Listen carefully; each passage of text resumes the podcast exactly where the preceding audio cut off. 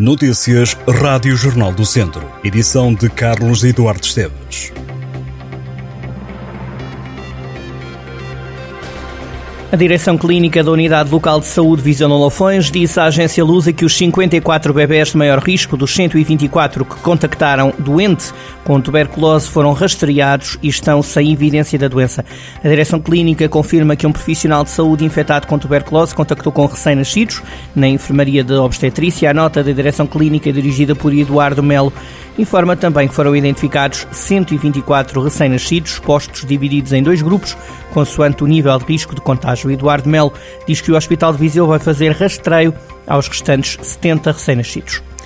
A Stellantis vai avançar com a produção de carros elétricos em Mangualde este ano, antecipando a operação face às estimativas anteriores que apontavam 2025 disse o presidente executivo do CEO do Grupo Automóvel, Carlos Tavares. Num encontro com jornalistas no Porto, o CEO referiu que a unidade Mangualde registrou em 2023 um recorde de produção com um total de 84 mil veículos e está a trabalhar para várias marcas como a Opel, a Fiat, a Peugeot e a Citroën. Além disso, indicou, em 2024 irá começar a fabricação dos veículos elétricos em Mangualde. Questionado sobre a disponibilidade do grupo em participar em movimentos de consolidação, Carlos Tavares disse que sim.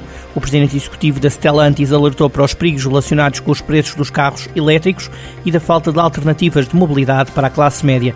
Para o CEO, a estratégia europeia de introdução massiva de carros elétricos abre a porta à entrada de empresas chinesas, alertando para os problemas que isso trará às empresas do setor e, consequentemente, em termos sociais. O grupo Stellantis fechou o ano comercial com uma cota de mercado europeia de 18,4%. A empresa registrou em 2023 um crescimento nas vendas de 5,9% na Europa. Está nas bancas uma nova edição do Jornal do Centro com um dossiê especial legislativas. Há seis entrevistas para ler aos cabeças de lista pelo Círculo Eleitoral de Viseu. Em destaque, as escolas primárias, que noutros tempos foram lugares onde se aprendeu a ler e a escrever, são agora espaços reaproveitados para atividades pensadas nos mais velhos.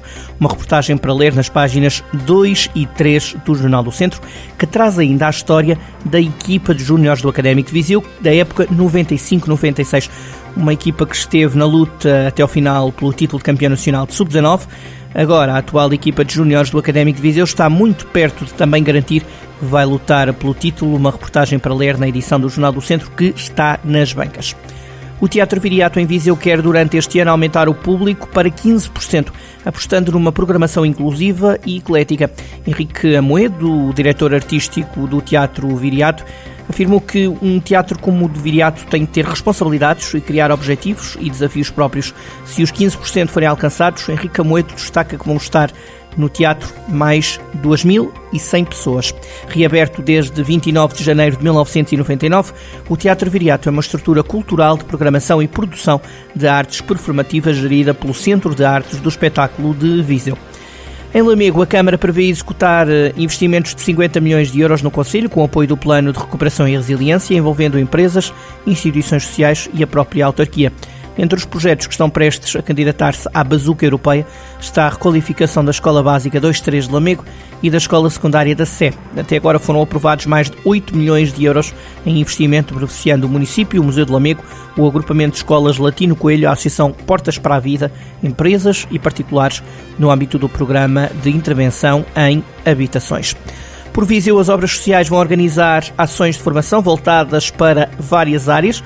Entre as propostas do workshop estão ações dedicadas à musicoterapia, à diversidade geracional, comunicação na demência, idadismo, educação inclusiva e sexualidade na deficiência.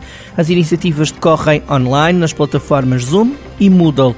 No workshop de musicoterapia, os participantes irão aprender sobre as potencialidades da música, quer nos processos terapêuticos, quer na estimulação e desenvolvimento das capacidades do ser humano.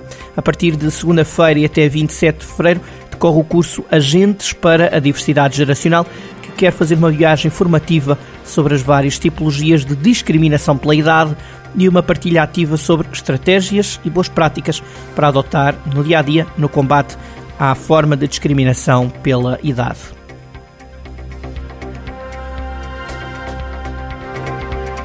Estas e outras notícias em jornaldocentro.pt